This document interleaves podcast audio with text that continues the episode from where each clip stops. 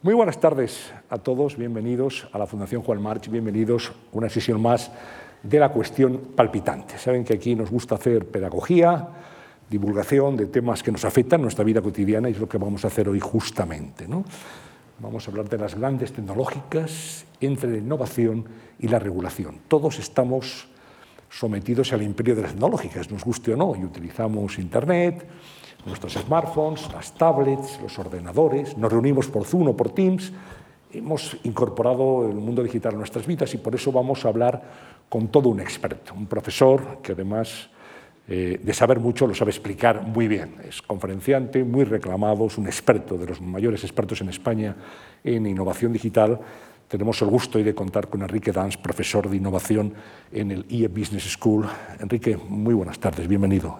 Y muchísimas gracias por estar aquí. Muchas gracias por la presentación. No sé si alguien sabe algo de esto, pero bueno. bueno pues si, intento leer, intento leer mucho, pero no, sé si, no, sé si, sé. ya, verán, ya, verán, cómo sí. Es algo que se mueve tanto y tan rápido que no sé si alguien sabe algo de ello. aprender. Y vamos a mandar un saludo muy, muy cordial y muy cariñoso a Liliana Arroyo. Estaba previsto que Liliana Arroyo, que es investigadora del Departamento de Ciencias Sociales y del Instituto de Innovación Social de SADE, estuviera con nosotros compartiendo además esta sesión con Enrique Dans. Pero, como nos ocurre en nuestra vida cotidiana en estos momentos tan incierta, pues un contacto con un positivo hace que no pueda estar hoy con nosotros. Así que si nos está viendo por streaming, recordamos que esta sesión se emite en directo a través de march.es pues le mandamos un saludo muy cordial y seguro que en otra ocasión pues puede acompañarnos. Muy bien, pues eh, Enrique, vamos a comenzar. Me gustaría empezar justamente por eso, ¿no? O sea, cómo el mundo digital ha irrumpido nuestras vidas. Desde luego, llevamos dos años ya, dos años con la COVID. De un día para otro, literalmente, paramos el mundo y paramos este país, todo el mundo a casa, y sin embargo nos buscamos la vida, si me permiten la expresión coloquial, para seguir nuestra actividad eh, habitual. Realmente a mí me parece muy sorprendente esa capacidad de adaptación. No digo que sea algo que, podamos poner en el haber de la, de la pandemia, pero lo justo es también decir que mostramos una gran capacidad para ponernos al día y que eso hoy pues forma parte de nuestra vida cotidiana, el teletrabajo. Gracias a eso la economía ha podido y la actividad seguir su curso. Eh, mm, ¿A ti te ha sorprendido esa, esa capacidad de adaptación tan, tan inmediata? No, pero te digo por qué, porque doy clase desde hace muchos años y me encuentro una cosa muy curiosa y es que los cambios fuertes en el contexto son una, una clave fundamental para, para, que tu cerebro se sitúe en modo innovación. Es una cosa muy curiosa. Eh, cuando tú vas a un sitio de viaje, simplemente para, para, para hacer turismo o lo que sea, tu cerebro no adopta ese modo, porque simplemente estás de paso, sabes que estás unos días, sabes que no, no tienes ningún problema si algo no te gusta, pues es un ratito, ¿no? no pasa nada.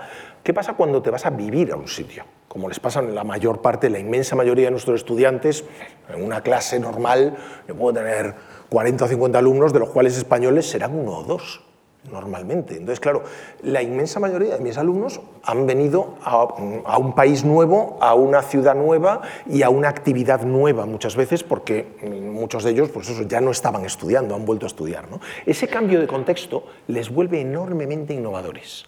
Entonces, claro, ¿qué ocurre cuando hay un cambio de contexto muy fuerte? Que tu cerebro se sitúa en modo innovación. La pandemia es un cambio de contexto brutal, como bien has dicho de la noche a la mañana estabas haciendo tu vida de una manera determinada y hay un montón de cosas que no puedes hacer. El 11 de marzo del 2020 podías salir, ir a trabajar, mm, no sé, reunirte con gente, irte a tomar una copa y tal. El 12 no podías. Declaración de pandemia, fuera, mm, confinamiento y acordaos además de cómo fue en la primera etapa del confinamiento ya, mm, claro, esto ya dura dos años y parece como que hemos perdido, es un agujero negro y parece que la memoria la hemos perdido, que es todo igual, ¿no? No era en absoluto como ahora. O sea, al principio del confinamiento la gente no se ponía mascarilla, se ponía mascarilla, se ponía guantes, se ponía una pantalla y había gente que, bueno, que iba a la compra que parecía un astronauta literalmente. ¿no? Había gente que cuando volvía de la compra tomaba cada cosa que había comprado y le pasaba un pañito por si acaso porque creíamos que, el, virus se podía transmitir por superficies. Entonces, claro, esto es un cambio para... Tu cerebro se tiene necesariamente que organizar. lo que te habría llevado un montón de tiempo aprender, por ejemplo, a usar un programa de videoconferencias, habrías llamado a la persona de tecnología que te lo explicase, que luego te resolviese dudas. Tutorial. Un tutorial, un no sé qué, un tal. Nada, ¿qué hicimos? Nos lo descargamos y lo empezamos a usar. ¿Por qué? Pues porque no había otra. Lo tenías que hacer y tu cerebro aceptaba que era lo único que podías hacer. Es muy interesante a veces poner al cerebro en situaciones de, mira, es que o lo haces o lo haces. Y es lo que ha ocurrido. O sea, nos hemos vuelto mucho más innovadores. Si te fijas, hay un montón de mitos, por ejemplo, sobre... Todavía hay muchos empresarios, por ejemplo, o muchos jefes en empresas, ¿no? en, determinados niveles, que piensan que trabajar eh, en distribuido pues no puede ser duradero porque necesitamos vernos, necesitamos vernos las caras, necesitamos, no sé, rozarnos, ¿no? Poco menos, y estar en la máquina de café juntos y tal. Y si no hacemos eso, la empresa no podrá... Se puede trabajar, sí, pero no se puede innovar. No es verdad, es un mito. Y hay muchas empresas norteamericanas que ya llevan dos años trabajando en remoto, que no han hecho como aquí, la mayor parte de las empresas norteamericanas grandes siguen trabajando en remoto. A mí no me gusta decir en remoto porque suena a que estás perdido a la mano de Dios. Me gusta más en distribuido. Y, son perfectamente capaces de seguir innovando, trabajando en grupo, mm, coordinándose bien. Se puede hacer. O sea, es simplemente otra forma de hacerlo. La pregunta es, ¿cómo va a cambiar, a tu juicio, esta irrupción de la tecnología en nuestra vida cotidiana, en nuestra vida laboral también? En la planificación de los espacios, de las oficinas, en nuestra propia relación, las reuniones que antes parecían imprescindibles ahora pues se pueden hacer sin viajar de una ciudad a otra, etcétera. ¿Cómo crees tú que va a ser el mundo laboral post pandemia? Va a cambiar mucho, pero va a cambiar mucho en sentidos que mm, muchos de ellos son positivos. O sea, piensa que llevábamos eh, o sea, los cambios, la forma, los hábitos que tenemos provienen en realidad de adaptación de los hábitos que adquirimos en la revolución industrial que hace dos siglos, hace muchísimo tiempo. La forma que tenemos de trabajar, meternos todos en una zona eh, donde se nos puede controlar, donde se puede ver si estamos sentados en nuestro sitio, etcétera, proviene de los talleres de la revolución industrial, donde una persona estaba haciendo un trabajo normalmente muy alienante, muy poco tal, y tenía que pasar un supervisor cada poco tiempo para motivarlo, para que no se distrajese, para que no hiciese otra cosa. ¿no? Eso hoy en día en muchas empresas y para muchos tipos de trabajos es completamente absurdo. No tiene ningún sentido que a ti te paguen en función del número de horas que tu culo está apoyado en un sitio determinado. No tiene demasiado sentido. ¿no? Deberían pagarte en función de, no sé, de, cómo eres de bueno, de lo que produces, de, si lo que tienes que hacer está bien hecho, etc. ¿no? Entonces, ¿qué ocurre? Que estamos generando nuevos hábitos en los cuales eh, lo, que, lo que empieza a primar son otras cosas. O sea, si os fijáis, en, por ejemplo, en los, eh, los puestos de trabajo más sensibles al cambio, por ejemplo, los desarrolladores de software. Un desarrollador de software, su mayor problema es, alcanzar la concentración suficiente para programar bien. Y eso, cuando está solo en su casa, lo hace encantado. Está en un sitio familiar, le resulta cómodo, está en zapatillas, está como le dé la gana, eh, entra en su zona de concentración y trabaja de maravilla. Si tiene que trabajar con otros desarrolladores para coordinarse, pues abre una sesión y se coordina. No tiene ningún problema. Entonces, ¿qué ocurre ahora? Los buenos desarrolladores de software exigen trabajar en distribuido. Y si tú eres un buen desarrollador de software y estás en una empresa maravillosa eh, para la que siempre has soñado trabajar, Amazon, Google, las grandes, ¿no? y de repente tu compañía te dice, tienes que volver a la oficina, hay muchos desarrolladores de software que están diciendo, no me da la gana. Me voy a buscar una empresa que aprecie mi trabajo lo suficiente como para dejarme trabajar como yo quiero. Y hay unas fugas de talento en este momento de entre empresas en función de eso. Las empresas que se, que se han declarado más continuistas, más de volvamos a la oficina y tal, están perdiendo talento. ¿Iremos a oficinas más pequeñas? Vamos a oficinas no, más, no necesariamente más pequeñas, pero orientadas de otra manera pensadas no para que una persona llegue, tenga su sitio con la foto de sus niños y su ordenador y su teclado y tal, no, es un sitio pensado para reunirte, para socializar, para coordinarte con otros, para hacer eventos, para cosas de otro tipo, porque si lo que quieres es llegar, sentarte y trabajar, te quedas en casa, en casa donde quieras. Hace una semana el, fundador de Airbnb mm, dijo algo así como estamos preparados para, empezar a recibir una oleada de gente que prefiere trabajar desde otros sitios y que lo que hace es meter su ordenador debajo del brazo, irse de viaje y trabajar desde donde le dé la gana. Hoy estoy en esta ciudad, mañana estoy en esta, me cansé de esta, me voy a esta, estoy en un Airbnb, con lo cual mm, que me aseguren que tengo buena conexión, que es lo único que necesito, y soy un trabajador, digamos, nómada. Entonces, vamos a ver cosas de ese tipo. Sí, eso parece, parece evidente, parece claro esa, esa transformación. de alguna forma, desde que nos levantamos hasta que nos acostamos, Internet, las tecnológicas, de las que ahora hablaremos, están muy presentes en nuestra vida. Es decir, mucha gente se levanta a ver qué ha pasado en el mundo y entra en Internet. compramos a través de Internet, escuchamos música a través de Internet, vemos películas y series a través de Internet. Es decir, compramos en el supermercado a distancia también, aparte de en los Amazon de turno, libros, etcétera, también los artículos de primera necesidad. Bueno, de alguna forma, eso ya forma parte de, de nuestro ecosistema diario. Y además, un aspecto positivo, también digo porque hay gente que dice, es muy peligroso esto de Internet. Bueno, la cantidad de avances y de facilidades que nos ha dado en nuestra vida. ¿Cuántas personas, cuántos abuelos han podido ver a los nietos durante el confinamiento gracias a Internet? Porque esa es otra, no solamente Zoom y Teams, es que Skype y otras plataformas de comunicación han hecho que las familias estuvieran en conexión en un momento en el que no podían verse físicamente. Sí, sí. Que no es lo mismo, pero, oye, pero pues consigues pero, una, pero, pero, han visto una crecer a sus nietos, consigues una hablar con ellos, claro. claro. es una comunicación. Es un... Y hay otra, otra, la otra cara, y es que mm, lo que has asociado es comportamientos del usuario, o sea, yo estoy comprando, yo estoy leyendo las noticias, yo estoy tal, pero dale la vuelta, o sea, cuando tú no estás haciendo nada o estás haciendo otras cosas que aparentemente no tienen que ver con la tecnología, sigues enchufado a esas compañías. Es decir, mm, si tú tienes un Android, Google sabe dónde estás, aunque tú no se lo quieras contar. ¿Cuánta gente se ha encontrado de repente con disgustos de que el, teléfono le diga, mm, ¿has cambiado tu, puesto de, tu, tu lugar de trabajo a este sitio? Y de repente resulta que ese sitio es otro sitio al que va muy a menudo por otras razones, por las que sea. Entonces, pues cosas de este tipo, porque asume, uy, va muy a menudo, mm, tal, pues a lo mejor trabaja ahí ahora. Pues no, mira, es que tengo una aventura, yo qué sé, ¿no? Eh, entonces, eh, realmente estás, en muchos casos, no desconectas. y el no desconectar lo que le da es una mm, capacidad de estar, digamos, en tu vida, ¿no? en muchos sentidos, o, que, o de, aprovechar tus hábitos, etcétera, para, para, para un montón de cosas. ¿no? Añadamos a eso también, Enrique, la telemedicina, que está cada vez más presente. Cuando los centros de salud están colapsados, ahora vienen como solución el poder hablar con el médico a través de una pantalla. Sí, y todavía no está completamente desarrollado. O sea, si lo piensas, el, el ir, a la el ir a visitar a un médico, el ir a la consulta de un médico, era algo que teníamos que hacer fundamentalmente por el control de gestión de las propias empresas sanitarias.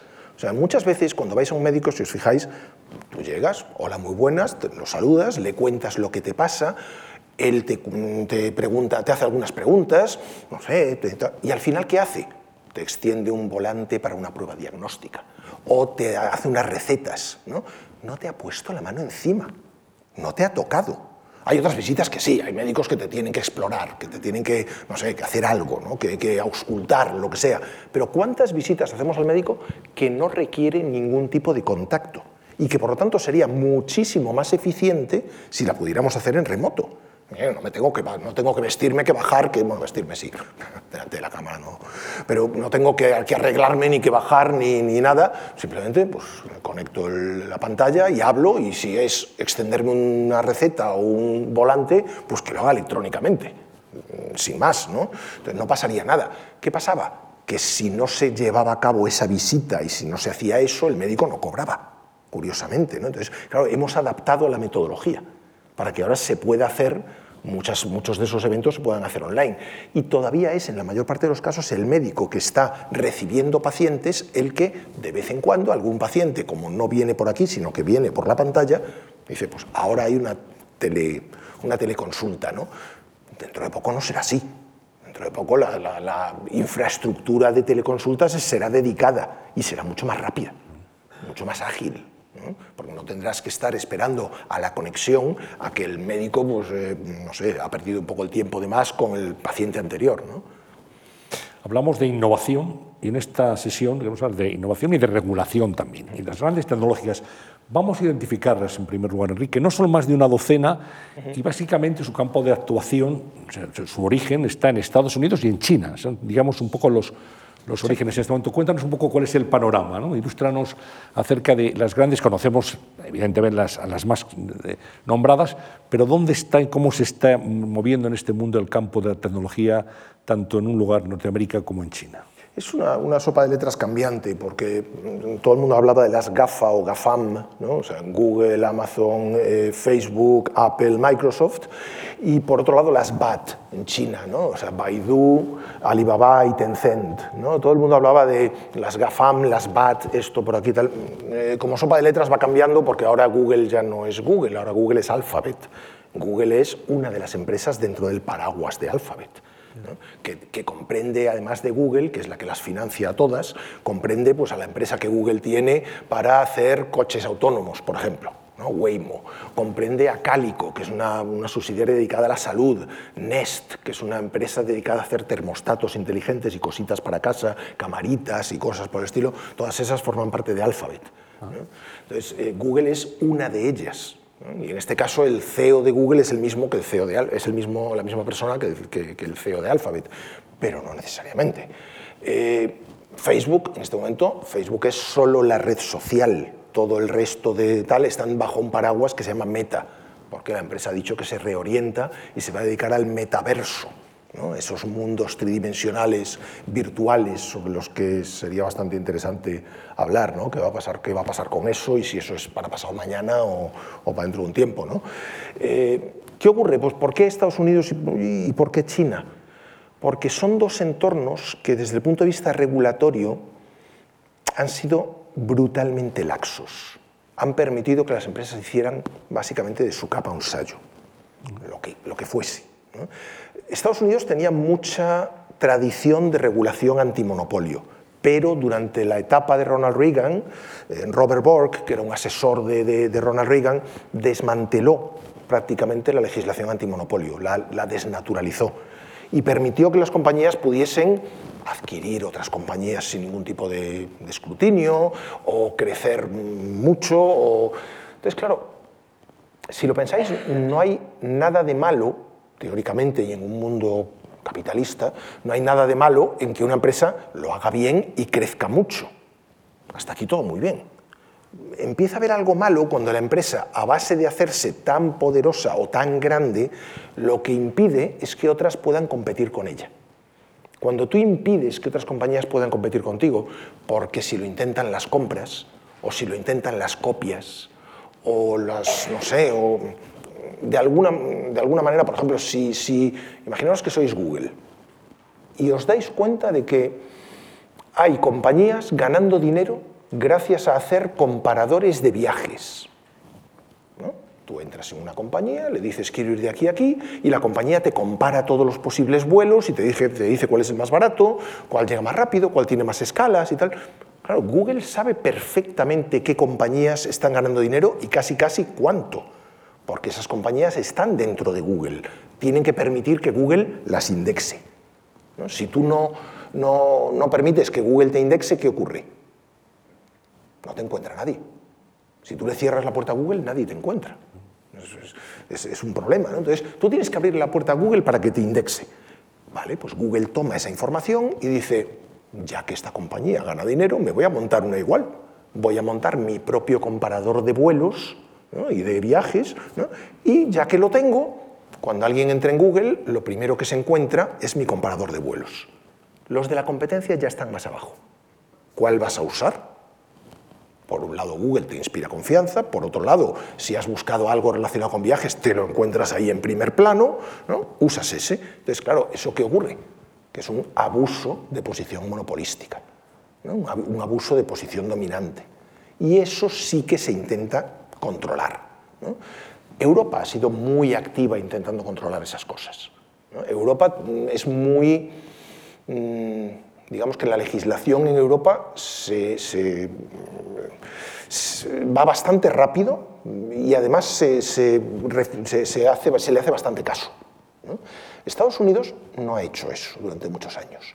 China, desde otro punto de vista teóricamente no capitalista, en la práctica más capitalista que nadie, China en este momento es el país más capitalista del mundo, literalmente, o, casi casi, ¿no? lo que pasa es que es un capitalismo diferente y regulado desde el, desde el, desde el partido.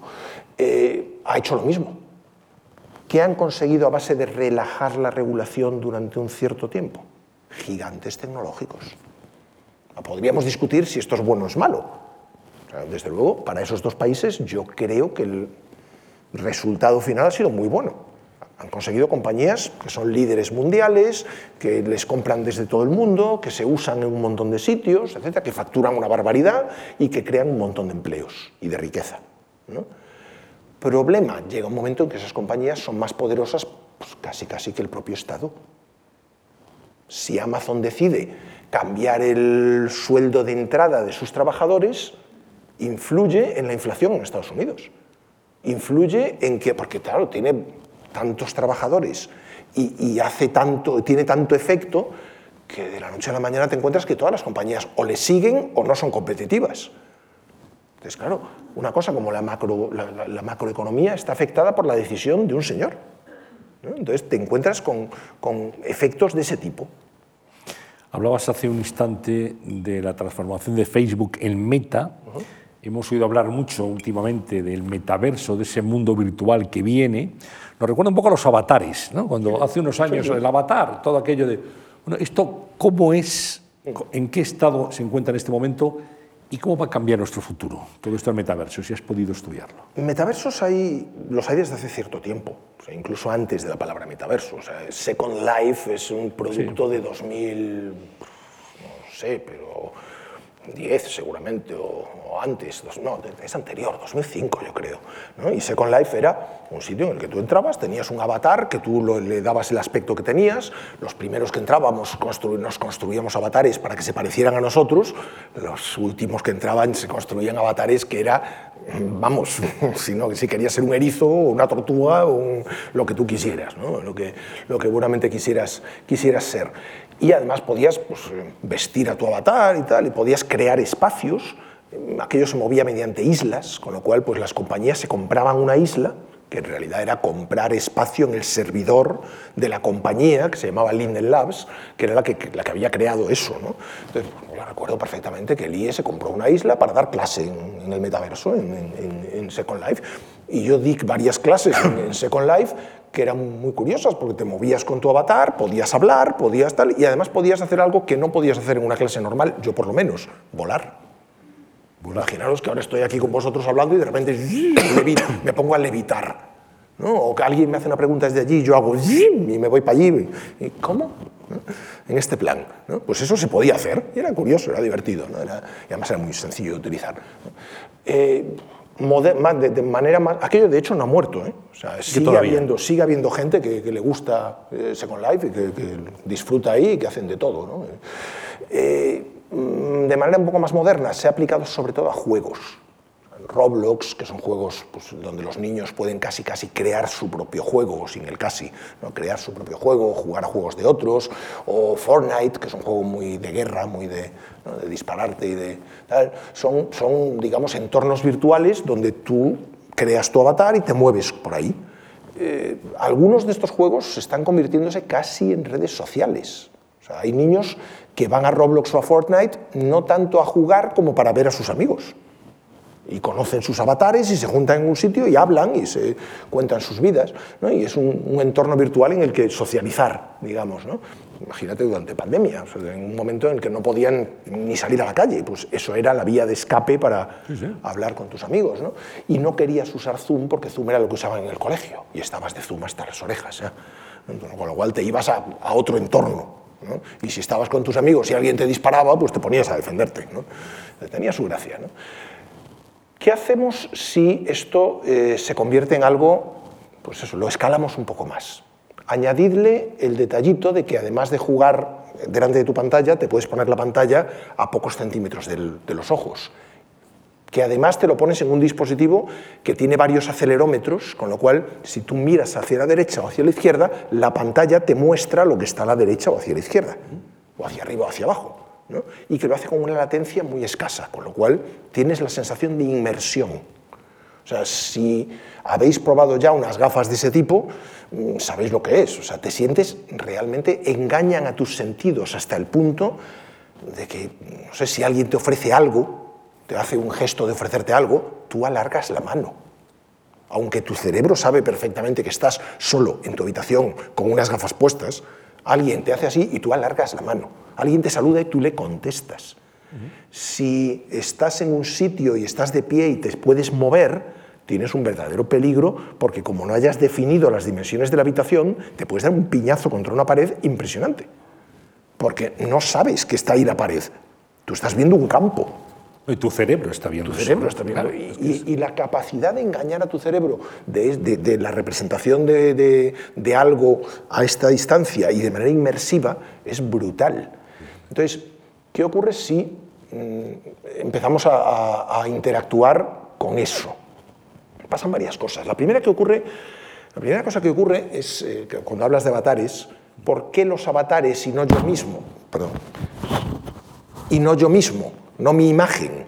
Pues porque no puedo proyectar mi imagen, porque mi imagen soy yo con un ladrillo negro puesto aquí. Y yo con un ladrillo negro puesto aquí, pues no soy muy agradable, no se puede interactuar conmigo, no se sabe a dónde miro.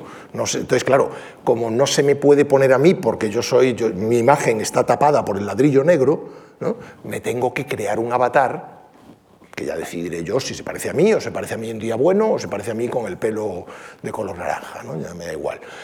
Entonces, con ese avatar yo me muevo por ahí, interactúo y tengo una reunión de trabajo o tengo lo que sea, cualquier cosa que haría en la vida normal.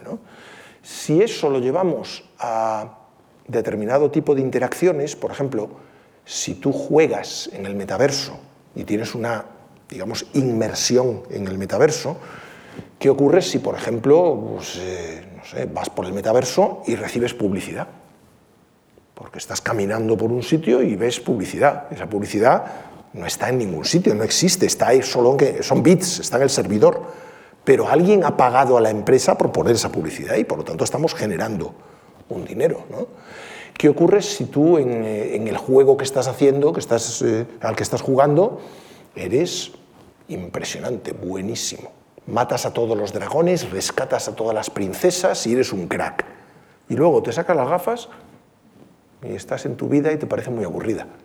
¿Quién desconecta a esa persona de ahí? Y podríamos llegar a un momento en el que se resultaría complicado que esa persona parase un rato aunque sea para comer o para otras cosas, ¿no? porque aquí le encanta y ahí le aburre. Entonces, el metaverso, pues hombre, sí, es técnicamente posible, está muy bien, pero tendríamos que ver cómo regulamos su uso. Claro, que esto es también una parte muy importante, la regulación de las tecnológicas. que ahí me gustaría que nos explicaras la necesidad de regulación y cómo habría que hacerlo. Porque si Estados Unidos y China han sido laxas y Europa quizá ha sido demasiado estricta y ahí estamos en una posición mucho más baja, ¿dónde está el punto de equilibrio? Fíjate que lo curioso, o lo paradójico, si quieres, es que ahora mismo tanto Estados Unidos como China están evolucionando para parecerse más a Europa ahora están intentando regular a esas tecnológicas que han crecido tanto, que se han vuelto, si quieres, peligrosas, o que se han vuelto... Ellos dicen que la razón para regular es que ahora esas grandes tecnológicas mm, impiden la innovación. Esas grandes tecnológicas llegaron a ser lo que son porque se podía innovar. Pero ahora hay unas empresas tan grandes que cada vez que alguien intenta innovar, o lo compran, o lo copian, o lo fastidian de alguna manera. Entonces, las últimas grandes, grandes adquisiciones de Facebook, por ejemplo, son compañías que empezaron a hacer algo de ruido en el mundo social. Instagram empezó a crecer mucho, la vio Facebook y dijo, esto está creciendo mucho, va adentro. Yo lo compro. ¿no? Tráelo para acá. Luego apareció otra, Snapchat, por ejemplo. Snapchat empezó a crecer mucho. Llegó Facebook y dijo, esto está creciendo mucho, para adentro, toma 3.000 millones y te vienes. Y Snapchat le dijo, no, no quiero tus 3.000 millones, quiero crecer por mi cuenta. vaya héroe, ¿no? este Evan Spiegel, el fundador, menudo, menudas narices hay que tener para decir que no a 3.000 millones y decir yo voy por mi cuenta y quiero crecer yo por mi cuenta y no quiero integrarme en tu imperio. Mm, bueno, después salió a bolsa, no le salió mal, la valoración de Snapchat hoy en día está por los 20.000 millones, no por los 3.000. ¿no? no le ha ido mal, pero bueno, es echarle unos bemoles a la, cosa. ¿no? ¿Qué hizo Facebook cuando Snapchat se negó a ser adquirida? Fusilarla, copiarla, empezar a sacar uno detrás de otro clones de Snapchat que hacían prácticamente lo mismo, uno detrás de otro, fracasaban, porque Snapchat todavía tenía bastante tal, hasta que uno de ellos acertó, que son las stories de Instagram. Las stories de Instagram, que son eh, productos audiovisuales que desaparecen al cabo de un ratito, de un tiempo, de un día, pues eh, son realmente la forma que Facebook tuvo de copiar el producto que Snapchat tenía. Y con ese sí triunfó. Y con ese sí le hizo daño a Snapchat. WhatsApp es lo mismo. WhatsApp crece mucho para adentro. Todo aquello que crece mucho y que tiene que ver con tu entorno, para la saca. Y eso lo que hace es que aparezcan emprendedores que saben que no van a poder crecer más de un punto determinado o incluso un poco más allá, que aparezcan emprendedores que la Mm, función de lo que emprenden, de la función, la función de su compañía o el objetivo de su vida, no es montar una compañía y crear valor, no, es montar una compañía que te la compre otro, que te la compre el grande, y que con eso das el pelotazo y ya está, ya te has solucionado tu vida. Eso no es innovación como tal, es otra historia. Entonces, el problema es eso, es cuando algunas compañías crecen tanto que evitan que se produzca innovación a partir de ahí. A partir de ese momento solo crecen ellas prácticamente. Y a veces pues, se van no sé, diversificando y tal. ¿no? Entonces, el problema de, China y de Estados Unidos es que dicen, bueno, ya llevamos una buena temporada, que falta diversidad en el ecosistema, que no aparecen cosas nuevas, que no tal. Y además, algunas de estas grandes tecnológicas producen efectos que pueden, podríamos llamar perversos. Seguramente en este sentido la más, la más típica es Facebook Facebook ha producido efectos desde mm, cambios en las elecciones de determinados países, que salga el candidato que, no, que de manera natural no iba a salir. WhatsApp, por ejemplo, ha provocado que esté Bolsonaro en, Brasil campañas hechas a través de bulos en WhatsApp. ¿no? Mm, muchos relacionan la victoria de Donald Trump en, las anteriores eh, presidenciales con campañas hechas en Facebook y Twitter. Entonces, ¿por qué? Pues porque como red social tú puedes hacer muchas cosas. Tú como red social puedes gestionar lo que las personas ven en su timeline, en, su, pantalla, en su, en su perfil. Como tu incentivo es conseguir que las personas pasen más tiempo en la red social, ¿tú qué haces? Darles aquello que les hace reaccionar más, que les hace eh, poner más comentarios, que les hace dar más me gusta, que les hace, que les, les, genera más lo que se llama engagement, ¿no? estar más implicados. Esto se consigue de muchas maneras. Por ejemplo, para el americano medio que temía la perspectiva de un país con cada vez más inmigrantes y que creía que los inmigrantes eran, no sé, malos o peligrosos o que robaban, que le quitaban los puestos de trabajo y tal y cual, eso se conseguía bombardeándole con un montón de noticias diciendo, Dios mío, los inmigrantes, esto es terrible, es que van a venir, vamos, todos juntos y a caballo. Esto es terrible, va a ser una invasión. ¿Qué hacía esa gente? Meterse más tiempo en Facebook, protestar más, contestar más, mm, comentar. Entonces, claro, esto que construye, construye alrededor de la persona una cámara de eco. Ahora mismo está ocurriendo, por ejemplo, con todo el fenómeno, eh, fenómeno antivacunas, que aquí en España lo vivimos, muy poquito, porque tenemos muy pocos. Hay un 5% escasito de gente que dice que no se quiere vacunar. Pero esa gente, ¿qué le pasa? Pues que en muchos casos se meten en redes sociales y lo que se encuentran es un bombardeo constante de información sobre antivacunas, mucha de ella falsa. Entonces te están reforzando lo que, esa creencia. Y a partir de ahí, pues claro, puedes cambiar desde actitudes hasta votos. Ahora hablamos de regulación y estamos pensando en algo que tiene que ver con nuestra vida cotidiana, la privacidad. Enrique, de cualquier persona aquí presente, si aplicáramos todo lo que saben las redes sociales, conoceríamos casi todo. Sabríamos qué gustos tiene, qué libros lee, qué tipo de cine ve, pero también sabríamos si es de derechas o de izquierdas, cuál es su pensamiento ideológico, sabríamos ahora con la telemedicina qué enfermedades padece, qué viajes hace, etcétera, dónde vive. O sea, podríamos tener un cúmulo inmenso de datos de una persona simplemente agregando todo lo que saben las redes sociales de ella. Claro, esa información sensible necesita una protección. Entonces, cuando hablamos de regulación, también quería que nos enfocara en el ángulo de la privacidad, de cómo esos datos personales deben de estar protegidos. Está muy relacionado con lo que, con lo que comentábamos, de hecho. O sea, si lo piensas, Facebook lo que hace es darte una serie de informaciones en función de lo que sabe de ti, de lo que te hace reaccionar. Hay dos formas de, de separar vuestra información. Una es la información explícita. La información explícita es la que vosotros mismos dais. Tú te creas un perfil en Facebook y lo explícito que es tu foto, tu edad tu, o tu fecha de nacimiento, porque no te preguntan la edad, te preguntan la fecha de nacimiento, eh, los datos que tú le das voluntariamente a Facebook.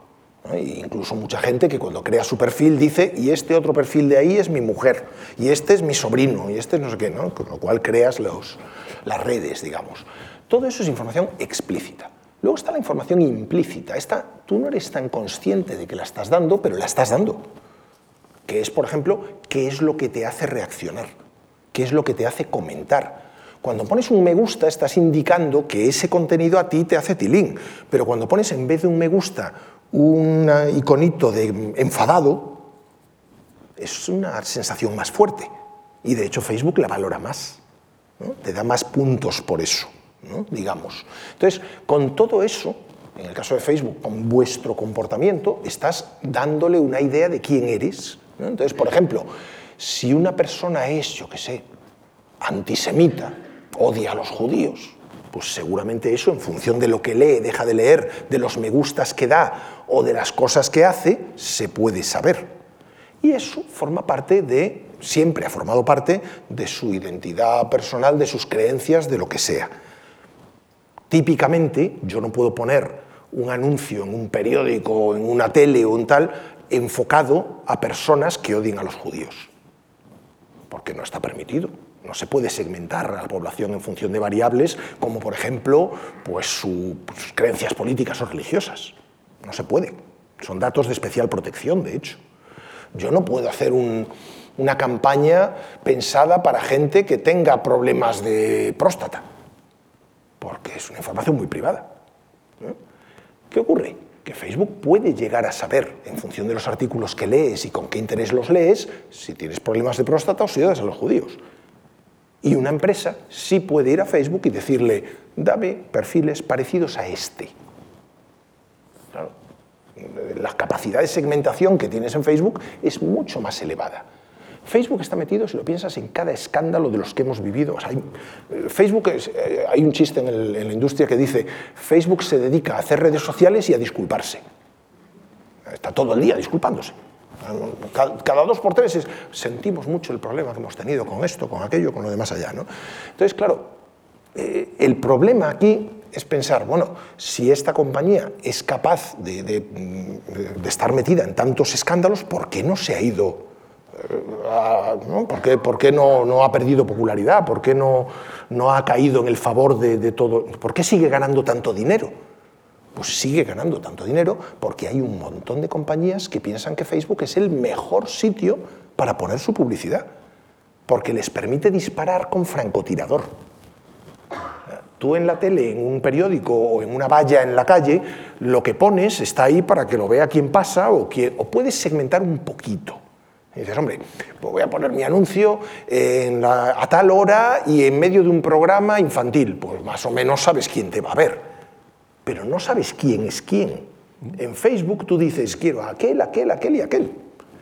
Y con esta segmentación tan, tan fina, ¿no?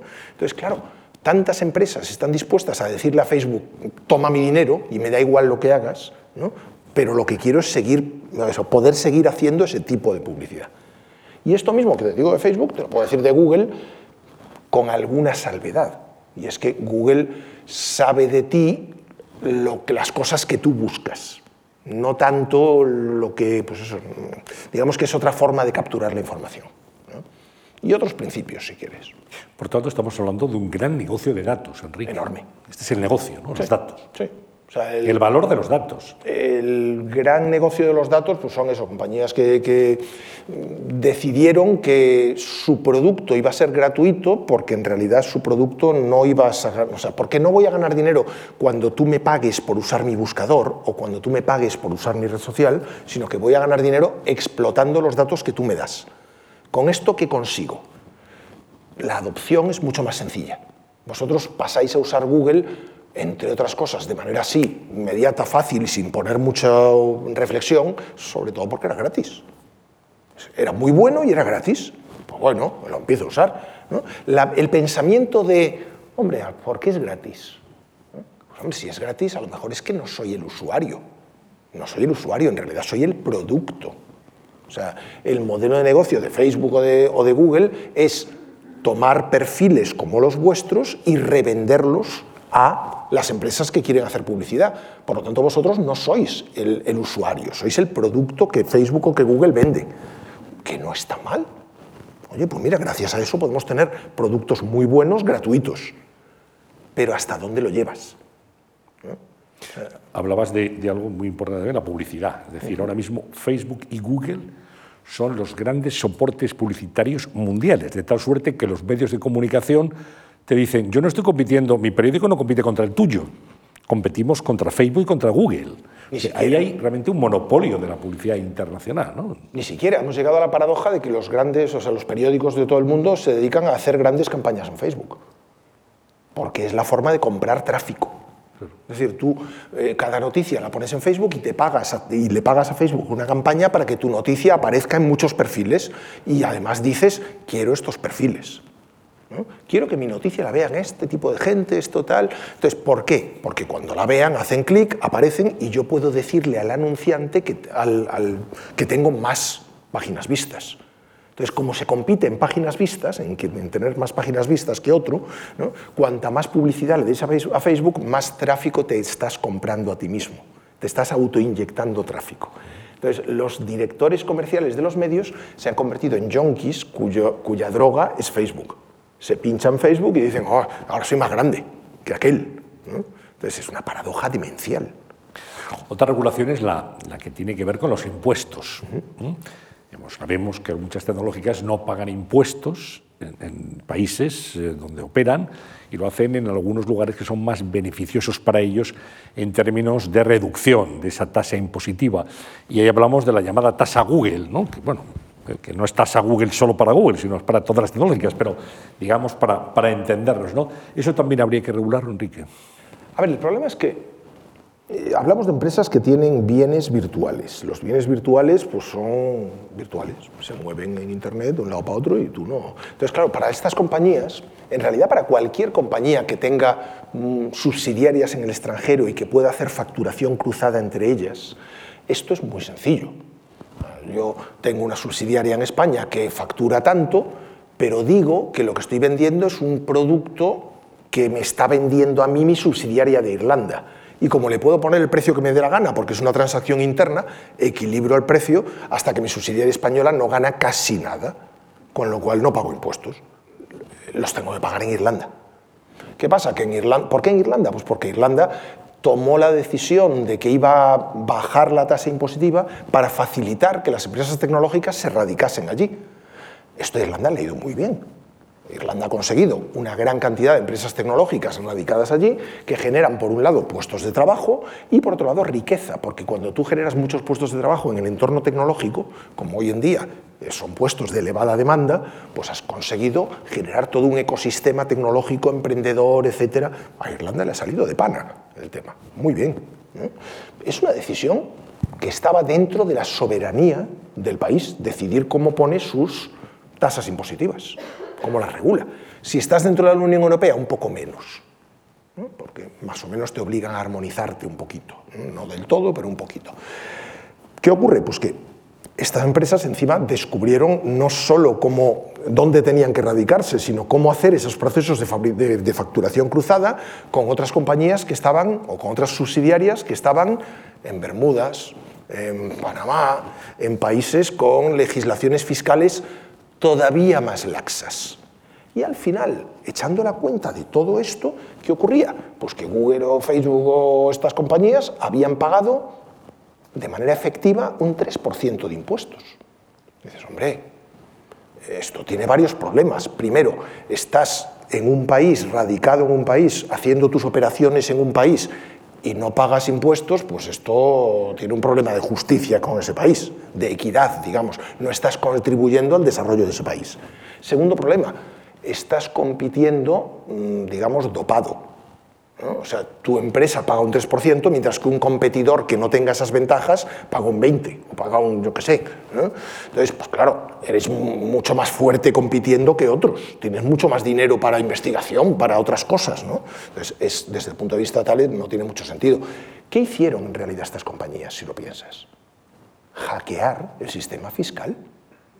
O sea, es el mundo, las fronteras del mundo ya no tienen sentido porque Internet es supranacional yo hackeo los sistemas impositivos y me voy al que más me conviene.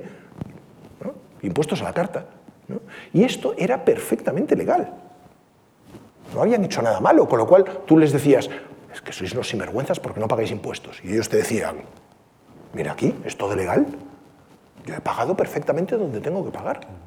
Es algo, o sea, era un defecto del sistema que duró hasta que la, OCDE se puso de acuerdo y han dicho que, bueno, que, si eres una, empresa de determinadas características, tienes una tasa impositiva mínima que tienes que cumplir.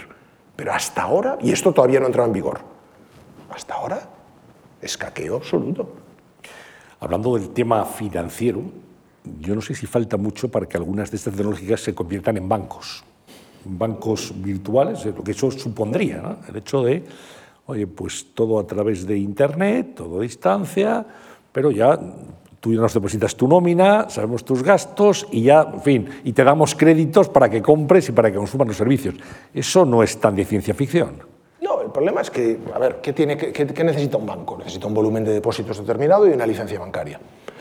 Eh, estas empresas hoy en día son muchísimo más grandes que un banco, tienen muchísimo más dinero y recursos para poner eh, tal, y pueden solicitar una licencia cuando les dé la gana. Si no son un banco como tal es porque no les, dado, no les ha dado la gana, porque no quieren, porque ven otros, otras posibilidades. ¿no? En algunos casos son un banco. Tanto Amazon como Apple emiten tarjetas de crédito, sus propias tarjetas de crédito, digamos. Otras te dan, pues desde pues, eh, Amazon da crédito a, a pymes para que puedan vender en Amazon. Es decir, Amazon te da un crédito para que establezcas tu tienda en Amazon y hagas publicidad en Amazon. Por aquí te doy, por aquí me lo das tú. ¿no? Cosas de este tipo. Entonces, en muchos sentidos, el mundo financiero, un banco se está encontrando con que, por un lado, eh, sigue manteniendo una operativa que ya casi ni le interesa. Hoy en día un banco, la custodia del dinero con tipos de interés negativos no le interesa y te, y te, intenta cobrar por ella. La interacción le interesa cada vez menos, ya veis cómo nos echan de las, de las oficinas, habla con, habla con esta máquina, no hables conmigo, ¿no? que me cuesta dinero tener aquí un señor. ¿no? Eh, entonces, claro, el banco, por otro lado, tenía una, desde la crisis económica anterior, una reputación muy mala. El banco es el que echa al pobre de su casa, el que no sé qué, tal. Entonces, claro, si ahora llega una ofensiva de las tecnológicas para ofrecerte un sistema, eh, oye, pon aquí tu dinero, mm, imagínate. Y luego están las monedas virtuales también, como el Bitcoin, que por cierto ahora está, está a la baja ¿eh? en los últimos, en los últimos días. Es, es un proceso de determinación de precio. O sea que al final las monedas virtuales eh, sustituirán a las monedas, al dinero tal y como lo conocemos, es, algo que podemos asegurar. Y no tienes ninguna duda respecto. Ninguna, ninguna. lo que pasa es que, claro, vamos a un El problema de una moneda es eh, lo que ¿Cómo, muchos... se, ¿Cómo, se, respalda esa moneda? Claro, el, problema de una moneda... A ver, el, el, respaldo de una moneda hoy en día, ¿qué es? Porque, claro, desde el final de Bretton Woods, desde que, desde que Estados Unidos abandonó el patrón oro, y esto fue hace ya muchos años, imagínate, tú antes podías decir, saco un billete y, este billete mm, se corresponde con X gramos de oro o X miligramos de oro que están depositados en el sótano del Cibeles o en Fort Knox en Estados Unidos. Olvídate, eso hace muchísimo tiempo que no es así. El dinero es dinero fiat y el dinero fiat está respaldado por el prestigio de la entidad que lo emite. Y en este sistema, este sistema es muy curioso. ¿no? Cualquier país tiene muy limitado el dinero que puede emitir y si emite mucho se vuelve inflacionario, menos uno. que es Estados Unidos, que emite lo que le da la gana. Tiene la maquinita, le dan. Tenemos que darle 2.000 o 3.000 euros, eh, dólares a cada americano porque en la pandemia lo están pasando muy mal. Venga, pum, pum, pum, pum, pum, toma, toma, toma, toma. Así. Hombre, pues ahora sí lo pagarán en inflación, pero ¿pueden hacerlo? Lo pueden hacer. ¿Se devalúa el dólar? No se devalúa, o muy poco. Entonces es un sistema un poco que sí que ha funcionado hasta ahora, pero que realmente el problema del dinero es que está controlado por una serie de, de estados que pueden hacer cosas que a veces nos convencen y a veces no nos convencen. El problema del dinero es que conlleva una inflación. ¿Por qué diablos tenemos que aceptar que nuestro dinero pierda valor con el tiempo? ¿Por qué? Eso es un, es un robo. Yo tengo este dinero, lo guardo aquí, lo entierro y cuando lo desentierro 20 años después no vale casi nada. ¿Por qué? A lo mejor podemos diseñar el dinero mejor. ¿no? Las criptomonedas son el, el rediseño del dinero. Y como tal rediseño está mejor hecho. El tema es que las criptomonedas, primero, eh, son un proceso de adopción tecnológica y en ese proceso de adopción tecnológica tiene que mm, alcanzar lo que se llama su proceso de determinación de valor. La más avanzada es Bitcoin, porque empezó hace tiempo, porque tiene un protocolo muy sólido, porque nunca va a haber más de 20.000 Bitcoins, con lo cual nunca va a ser inflacionario. Entonces, está muy bien diseñado como tal pero todavía no tenemos ni maldita idea de cuánto, vale, de cuánto va a valer un Bitcoin, con lo cual hoy en día eh, sería absurdo gastar en Bitcoins, porque te puede pasar lo que al de las dos pizzas, que pagó dos pizzas con Bitcoin y hoy en día pues esas dos pizzas valdrían no sé si varios, miles de, varios miles de euros, una auténtica barbaridad. Espero que les supieran ricas, por lo menos. O, no sé, mi yerno que hace, hace varios años pues aprovechó que tenía un poquito de Ethereum y cogió lo que había ganado con el Ethereum y se compró una PlayStation. Hoy en día, si mira, si mira cuánto le costó su PlayStation, dice, Dios mío, que no es real. Pues, oye, pues tenías esto, querías esto, pues lo intercambiaste, pero, pero te puede fastidiar un poco. ¿no? Entonces, se usan básicamente como reserva de valor todavía no son transaccionales. Pero serán en el futuro, tu juicio. Yo creo que sí, o sea, yo creo que, que, son el rediseño lógico del dinero y que por lo tanto llegaremos a un punto en el que lo movamos más por ahí que por las monedas de toda la vida. Vamos con algunas preguntas, Enrique, que nos han dejado mmm, algunos de los asistentes que están viéndonos a través de streaming en este momento en march.es para esta sesión. Luis Aguirre te pregunta ¿Qué es la nube? ¿Dónde está la nube? Cuando dice que nuestros datos están en la nube, ¿dónde está físicamente? ¿Y qué seguridad tiene este almacenamiento de datos? A ver, ¿dónde está? Ahora mismo hay, encima de Madrid sí, hay unas cuantas. Sí, ahora mismo sí. Eh, en Maldivas está soleado.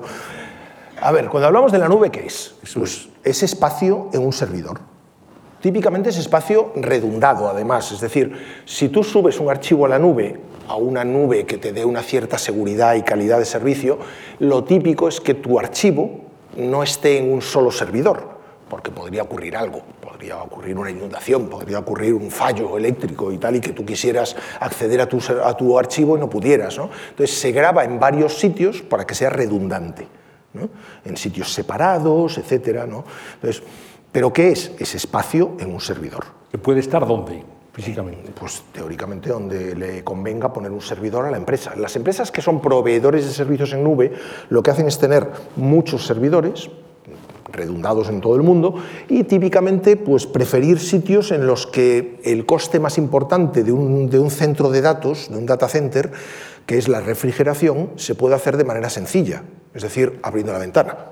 Entonces, si, tienes un sitio frío y razonablemente seco, es mejor para poner un centro de datos porque es más barata la refrigeración. O si tienes acceso a agua, a agua, pero no de un río, porque a un río no puedes, en la mayor parte de las legislaciones, no puedes devolver el agua más caliente tienes que devolverla a la misma temperatura. Si tienes acceso a, pues, una de las razones para poner un data center en, en, Holanda, por ejemplo, fue que había un canal de agua industrial que se podía utilizar y que por lo tanto podías refrigerar con esa agua y no tenías unos costes elevados de, de aire acondicionado. ¿no? Entonces, se decide dónde poner centros de datos de este tipo, consumen bastante energía, pero se intenta que esa energía sea pues, lo más barata posible. Y hoy en día la energía más barata, ¿de dónde viene? De renovables. ¿no? hay forma de generar energía más barata que del sol o del viento, con lo cual las empresas de nube son grandes compradoras de energía verde para poder tener energía más barata y refrigeración más barata, etcétera, etcétera. Te pregunta Enrique Titos. Dice, ¿crees, Enrique, que blockchain y su promesa de descentralización permitirá que cambie este modelo o crees que las grandes tecnológicas seguirán recentralizando, dominando blockchain y haciéndose con la Web 3 y con ello serán los dominantes de los futuros metaversos? ¿Crees que la regulación debe abrir puertas para que empresas menores tengan opciones en la nueva fase de Web 3? Ahora explícanos qué es Web3, porque mucha gente Vamos allá. no lo ha cogido. Un melón y, me un poco, incluyo. ¿eh? Un melón un poco tal. A ver, cuando hemos hablado de criptomonedas, hemos hablado de. No he hablado, pero lo que está detrás de las criptomonedas es el blockchain, que es lo que se llama la cadena de bloques. Una cadena de bloques es una base de datos, es una forma de guardar transacciones. Entonces, la cadena de bloques es una forma de encadenar transacciones de manera que cada una está relacionada con la anterior, están encadenadas entre sí. Eso, quiere, eso lo que quiere decir es que yo voy acumulando esa base de datos, esas transacciones, y además está distribuida. La grabo en un montón de ordenadores. ¿Qué consigo con eso? Que esa base de datos es... O sea, no, no se puede modificar, es muy difícil modificarla, porque no puedo modificarla en un sitio, tendría que modificarla en todos a la vez o por lo menos en la mitad más uno de los ordenadores en los que está. Entonces, es una forma de descentralizar. La cadena de bloques te permite que cada transacción está relacionada con la siguiente, con la anterior y con el bloque en su conjunto, de manera que no puedes cambiar una sola cosa. Es por lo tanto muy fiable, es un notario auténticamente. Si yo hice una transacción, la transacción se queda ahí y ya está, no se puede modificar. Eh, si yo firmo un contrato, el contrato se queda ahí y ahí está y lo puedo consultar en cualquier momento y no es modificable de ninguna manera. Si yo te envío dinero, está claro que te he enviado dinero y que yo tenía el dinero, por lo tanto no me lo puedo gastar varias veces. Para todo eso es ideal. Entonces, esa cadena de bloques es una forma de... Mm, todo lo que hacemos hoy en día mm, transaccionalmente, todas las transacciones que hacemos, acabarán estando en una cadena de bloques, para que sean, estén recogidas de manera eh, completamente fiable, que no se puedan cambiar, etcétera, etcétera. ¿Qué es una transacción? Porque tendemos a pensar que una transacción es yo te envío dinero tú me lo envías a mí. Pues a lo mejor una transacción puede ser cualquier cosa. Yo hago clic en un enlace. Si hago clic en un enlace o si digo en una página web quiero comprar esto, eso lo que genera es un contrato. ¿Puede ese contrato estar en la cadena de bloques de manera que como yo he firmado ese contrato digitalmente, ya nada lo puede cambiar y nadie me puede engañar? Porque tengo un contrato. Pues en la Web 3 es una evolución de la web en la cual todo lo que hacemos está reflejado en una cadena de bloques. De manera que se vuelve completamente fiable, completamente no modificable, etcétera, etcétera.